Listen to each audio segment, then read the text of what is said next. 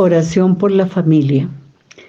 Muchos habrán escuchado y es una canción que se canta en nuestra iglesia, en muchos, pues en muchas reuniones de, de familia, pero es muy linda. Y dice así, que ninguna familia comience en cualquier de repente, que ninguna familia se acabe por falta de amor. La pareja sea el uno y el otro de cuerpo y de mente, y que nada en el mundo separe un hogar soñador. Que ninguna familia se albergue debajo del puente y que nadie interfiera en la vida y en la paz de los dos, y que nadie los haga vivir sin ningún horizonte y que puedan vivir sin temor lo que venga después. La familia comience sabiendo por qué y dónde va, y que el hombre retrate la gracia de ser un papá. La mujer sea el cielo ternura y afecto y calor. Y los hijos conozcan la fuerza que tiene el amor. Bendecido Señor las familias, amén. Bendecid, oh Señor, la mía también. Que marido y mujer tenga fuerzas de amar sin medida y que nadie se vaya a dormir sin buscar el perdón.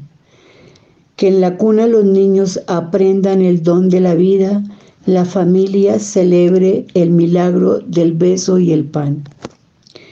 Que marido y mujer de rodillas contemplen sus hijos y que ellos encuentren la fuerza de continuar y que en su firmamento la estrella que tenga más brillo pueda ser la esperanza de paz y certeza de amar.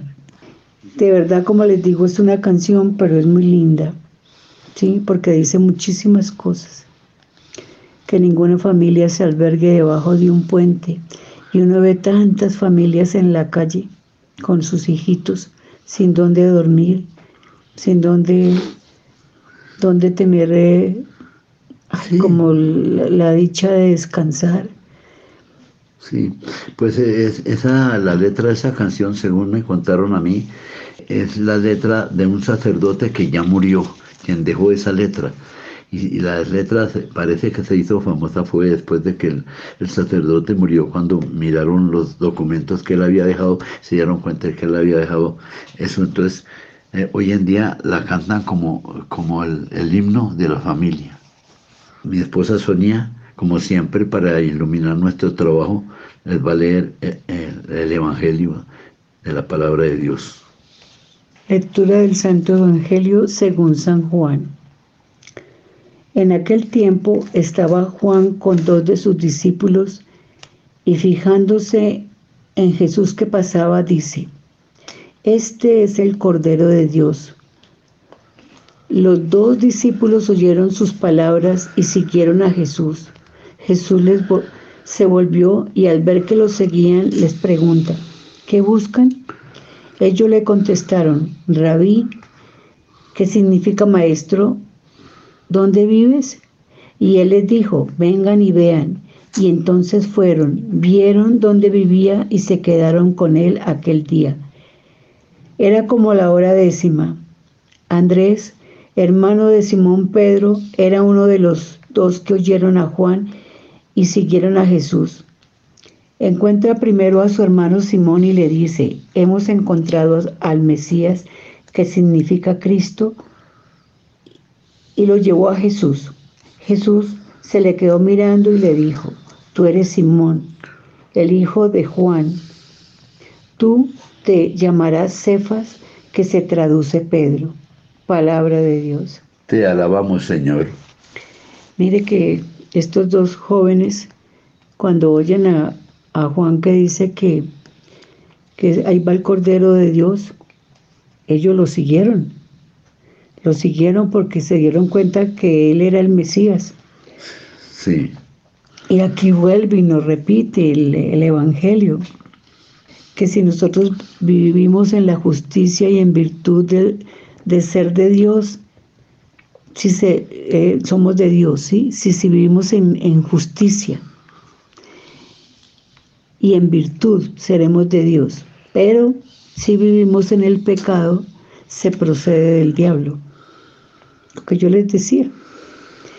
Sí, cuando nosotros huimos de Dios porque estamos en pecado, pues queremos escondernos como los niños debajo de la mesa y mentiras que Él nos está viendo.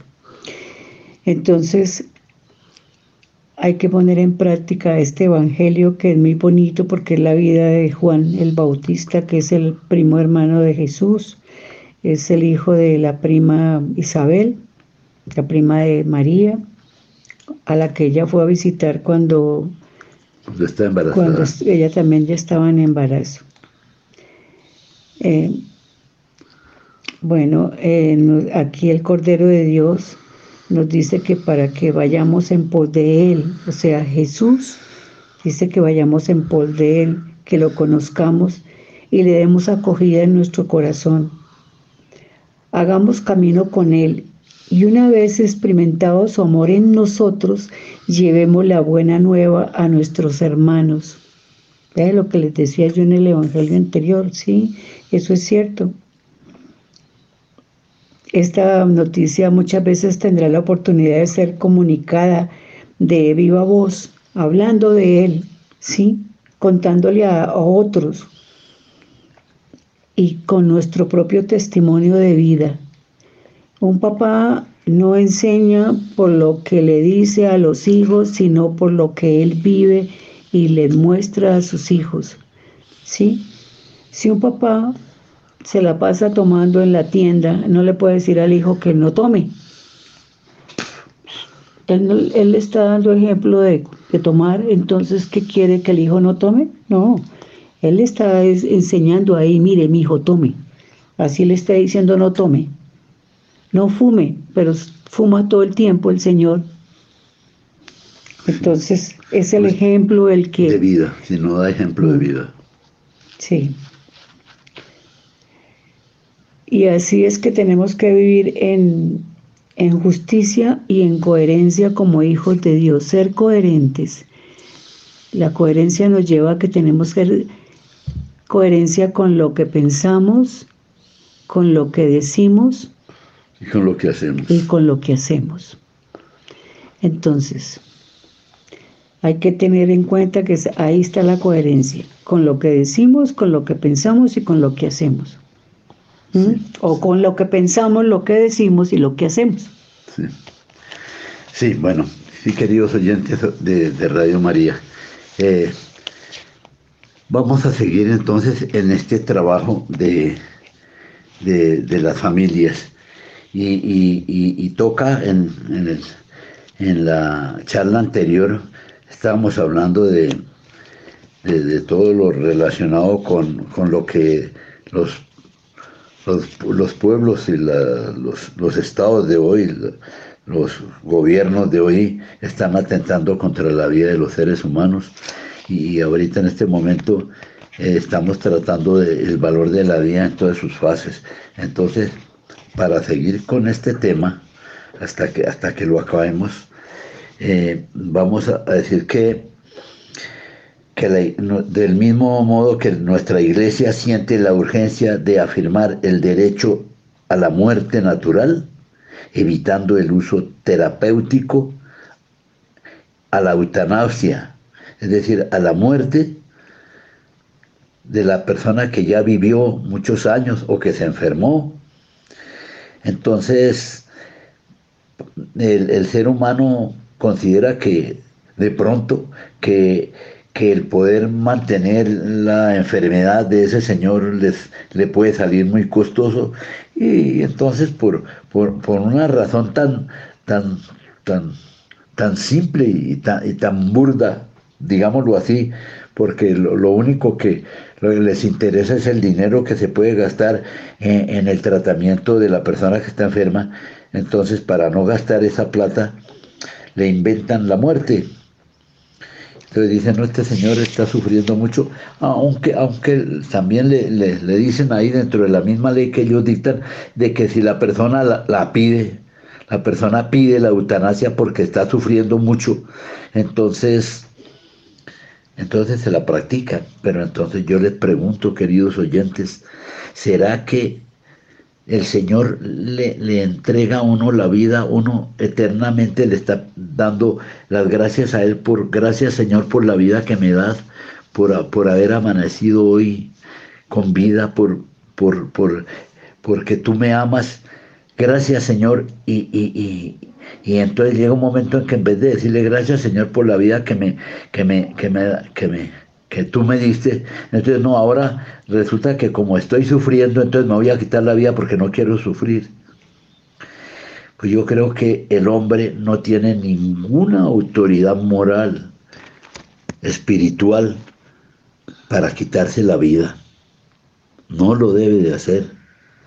Para mí, como ser humano, el quitarse uno la vida es casi lo mismo que matar a otra persona comete uno un delito. Uno, no tiene derecho a quitarle la vida a nadie porque el único que le dio la vida fue Dios y el único que se la puede quitar es Dios. Pensemos en eso, es que Sonia nos acaba de hablar de, la conciencia, esos son estados de conciencia.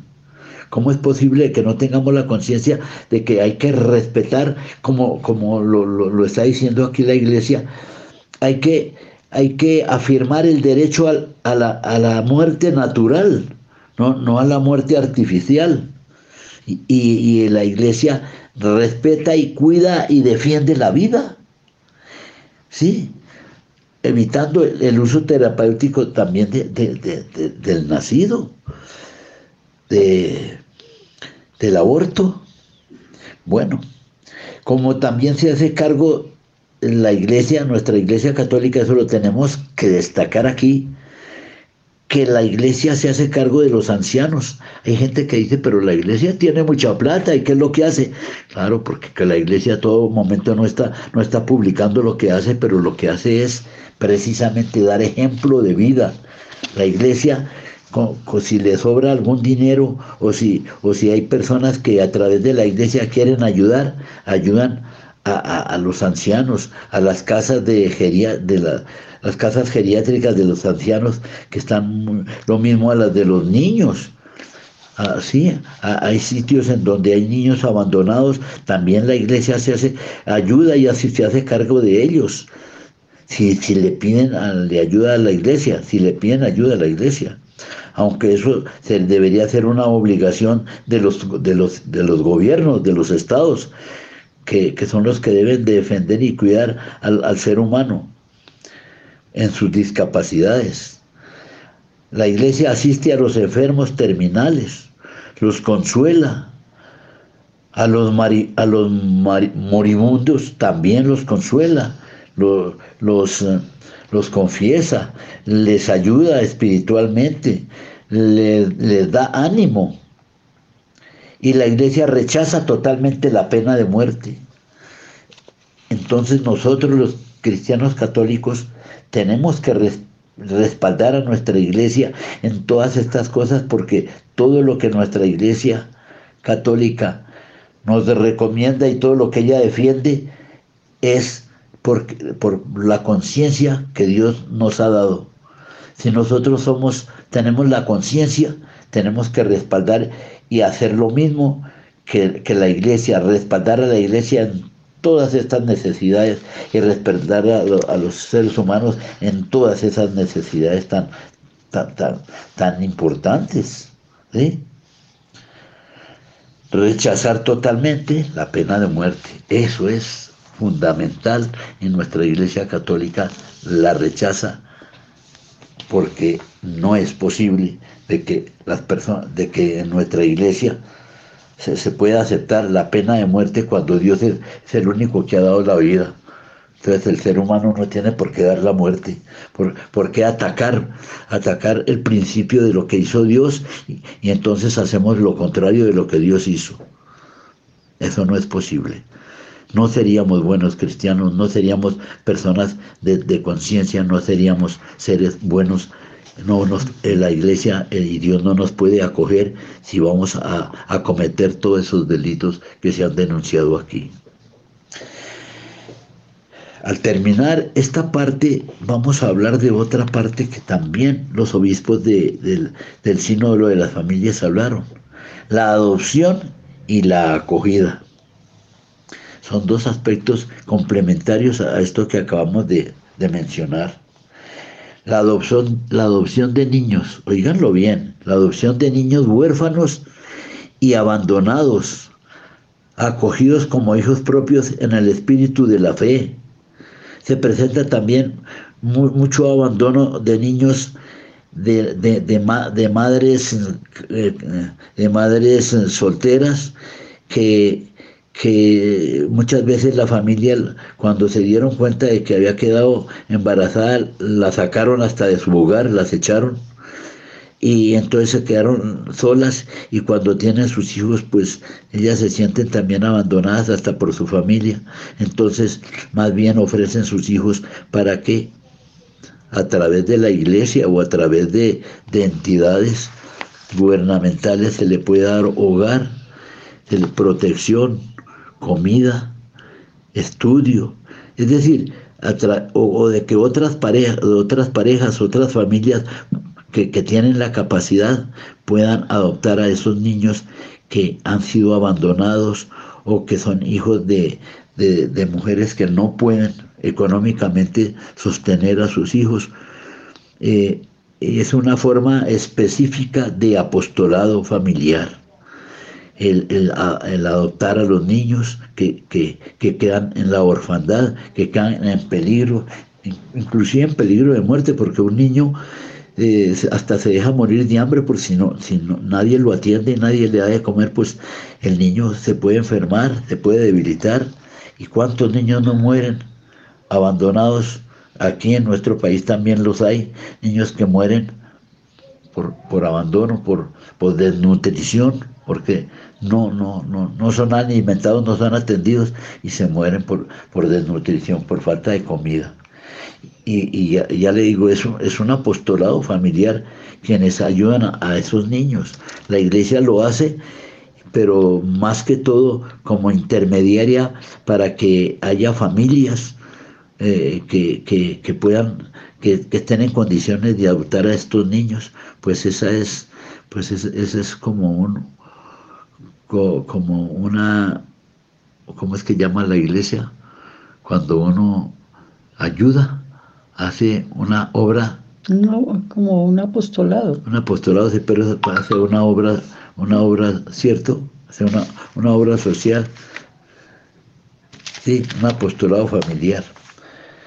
El frecuente recuerdo y, alentar por el magisterio, acceder a la adopción y a su acogida expresa una fecundidad particular de la experiencia conyugal, no solo cuando los esposos no son fértiles, que muchas veces cuando los esposos no son fértiles, entonces eh, entre ellos dicen nos hace falta un hijo, estamos solos, ya llevamos muchos años, entonces muchas veces la primera que da el paso es la mujer, porque no adoptamos un niño o una niña que nos hace falta para que nos acompañe.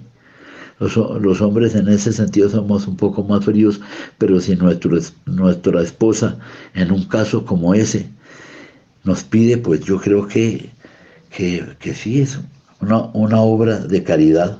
Eso es lo que se llama una obra de caridad adoptar a un niño abandonado o a un niño que está en una situación difícil. Acogerlo, darle cariño. ¿Sí? expresamos una fecundidad particular de la experiencia conyugal. Esta adopción es signo elocuente de la acogida generativa, es testimonio de la fe, de la plenitud del amor que Dios nos pide por los demás. Ah, tenemos que aprender a amar a, nosotros mismos, a nuestros congéneres, a nuestros hijos, a nuestros familiares y también tenemos que amar a, a las personas abandonadas, a las personas que necesitan nuestra colaboración y nuestra ayuda, a los niños abandonados. Es una obra de caridad muy hermosa que el Señor pues la tiene que gratificar. Esta devuelve recíproca dignidad a un vínculo interrumpido, a los esposos sin hijos y a los hijos sin padres. Fíjese, es eh, eh, un vínculo interrumpido es los, los esposos que no pueden tener hijos, porque no, no son fértiles o por cualquier otra razón de peso. Y entonces eh, está, está ayudando a, los esposos que no pueden tener hijos y al mismo tiempo se está ayudando a los hijos que no tienen padres. Se les consiguió un hogar y es una obra maravillosa, es una obra increíble, es una obra de amor, es una obra de amor. Así que se deben alentar las iniciativas que faciliten procedimientos de adopción. Mm, Eduardo, tú estabas hablando de los niños que que no tienen padres para que otros o, los, que pueden. los que los que pueden adoptarlos que tampoco tienen hijos entonces sean esos padres pues eh, eso es una es algo muy lindo sí, algo muy lindo aunque muchos eh, tienen temores y sienten temores de adoptar un niño que no sabemos de qué familia es ni quiénes son los padres y bueno entonces empiezan a sacar una cantidad de conclusiones y tal vez ese temor no los deja que adopten y que puedan eh, darle amor a un ser que lo necesita y de pronto ellos también sentirse amados, porque pues es triste llegar a viejos y, solos. Sí. Y solos. No hay quien los venga a ver, no hay quien los acompañe a un médico, no hay quien se preocupe por ellos cuando tuvieron la oportunidad de, que alguien, alguien los, los amara, los estuviera con ellos en, esos años de la juventud retardadita. Además, esos niños abandonados, eh, en el caso de Colombia, a través del Instituto Colombiano de Bienestar Familiar, pues ellos para entregar a esos niños también exigen unas mínimas condiciones, ¿no? Sí, claro. Que los dos estén unidos, que los dos eh, quieran tener ese niño, que los dos tengan las facilidades económicas para poderlo sostener y sostener, y que cumplan unos requisitos. Yo en este momento no conozco todos los requisitos, pero en líneas generales es que entregan a, los niños para que los reciba en un, hogar en donde van a progresar y donde, van a estar bien. Aquí hay... Eh, otra cosa que a mí me parece eh, triste y dolorosa es los niños que, que una mujer tiene un bebé y lo bota, va y lo bota en el basurero. Ah, sí. Como si fuera la, una basura. La talega de la basura. Sí, que no, no, le da la oportunidad de vivir, sino lo mata prácticamente. No, y sobre todo que, hombre, lo acaba de tener. Tener un hijo no es no es cualquier cosa. No es cualquier cosa, no, eso no. Algo muy es algo, es algo hermoso y pues doloroso para todas las que han sido mamás. Entonces, ¿cómo es posible que, acaba de, darle vida a una criatura y va y la bota? ¿Mm? Cuando, si en ese caso, pues, déle en adopción, llévela al Instituto de Bienestar Familiar, mire a ver que allá sí la pueden dar en adopción. Sí, o, Pero, o, cuáles son las eh, em, empresas o, los, las organizaciones que, pueden que tienen esta, esta, esta misión, ¿cierto? Mm, sí, de dar los niños en adopción. Sí. Y hay casas, eh, bueno, yo no sé, hoy en día pues deben de haber todavía muchas eh, la casa de la madre y el niño, eh, no sé si todavía funciona. Bueno, hay varias instituciones que también ellos hacían todas las vueltas para que extranjeros vinieran a, adoptar niños. Y, a, que aunando yo en eso que tú dices, quisiera hablar que, que hay que frenar el tráfico de los niños para aquellos que quieren hacer de, la, de la entrega de los niños una venta. Es decir, para ganar dinero a costilla de eso, porque se sabe que los extranjeros vienen al país y si hay entidades que, claro, como el extranjero viene con dinero, entonces le, facilitan eh, la entrega del niño, pero le cobran. Entonces, entonces se convierte el niño es eh, en, una mercancía. Y hay que frenar ese tráfico de niños entre países. y, entre continentes mediante medidas legislativas y el control estatal. Sí, claro, mire, eso, lo está diciendo la misma iglesia. Sí, dice, la continuidad entre la relación generativa y, y educativa se basa en las diferencias sexuales entre hombres y mujeres, y así como en la procreación, frente a situaciones en las que el hijo es querido a cualquier precio o como un derecho a lo propio, a la autoafirmación, a la adopción y a la acogida. Así hay entidades correctamente que muestran la importancia de ser padres y de ser hijos, ya que ayudan a reconocer que los hijos ya sean aceptados, acogidos, son otros sujetos en sí mismos y hacen falta recibirlos en esos hogares. Amarlos es fundamental, porque para eso los mandó Dios a este mundo, para que aprendiéramos a amarlos. Hacerse cargo de ellos y no solo traerlos al mundo. El interés superior del niño es y debe primar al ser adoptados o acogidos.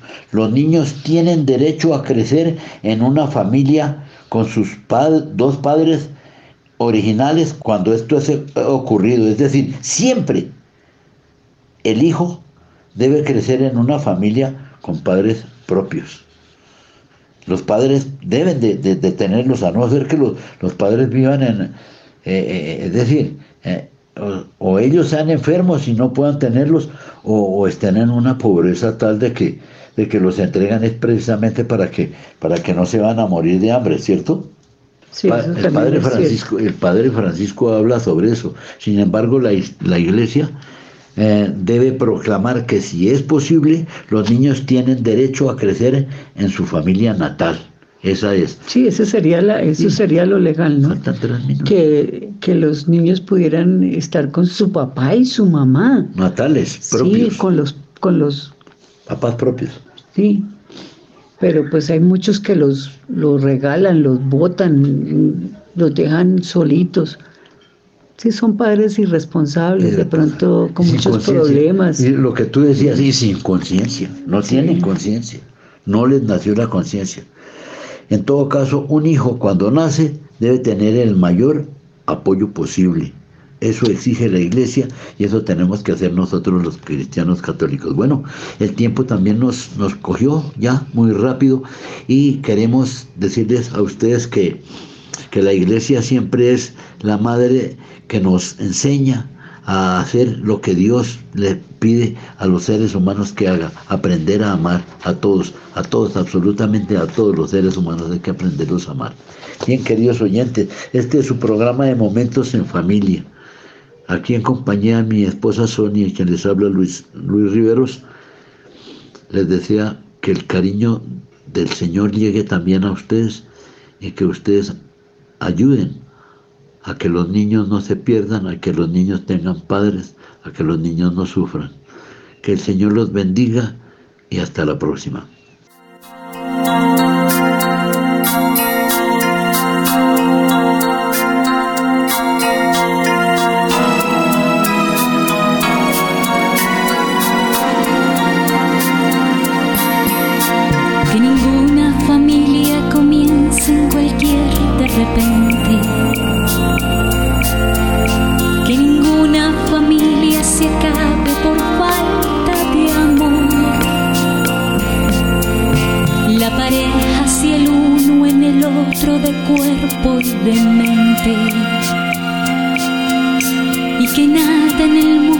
separe un hogar soñado